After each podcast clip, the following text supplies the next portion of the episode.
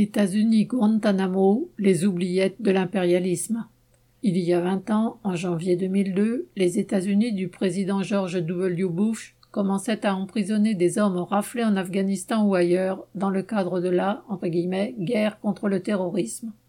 Depuis, 780 hommes, parfois des mineurs, capturés par les autorités américaines après les attentats du 11 septembre 2001 et présentés comme des terroristes, ont été incarcérés dans la prison militaire américaine de Guantanamo, située sur l'île de Cuba.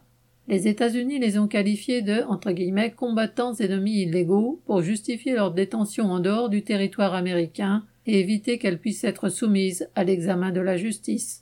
Après avoir passé des années dans des cages, la plupart ont été relâchés sans procès, car il n'y avait aucune preuve d'un lien quelconque avec le terrorisme. Leur captivité était tout simplement arbitraire.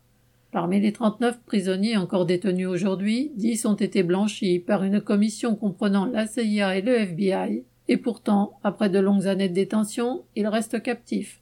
Dans de rares cas, les autorités américaines ont estimé avoir les preuves nécessaires pour entamer des procès devant la justice militaire. Commencés en 2019, ceux-ci ont été interrompus à cause de la pandémie et n'ont repris que récemment. Le témoignage de Majid Khan, un Pakistanais qui appelait des coupables, donne une idée des traitements subis.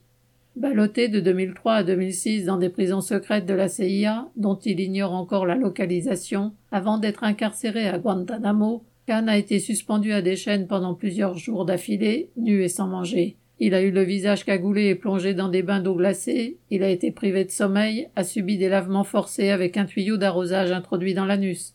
Ces tortionnaires menaçaient de s'en prendre à sa famille et de violer sa sœur. Même le jury du tribunal militaire qui l'a déclaré coupable, pourtant constitué uniquement d'officiers américains, a été indigné au point de demander une peine clémente pour cet homme ayant subi de tels sévices. Depuis vingt ans, des présidents républicains et démocrates se sont succédés, et la fermeture du camp de Guantanamo, plusieurs fois promise, n'est toujours pas en vue.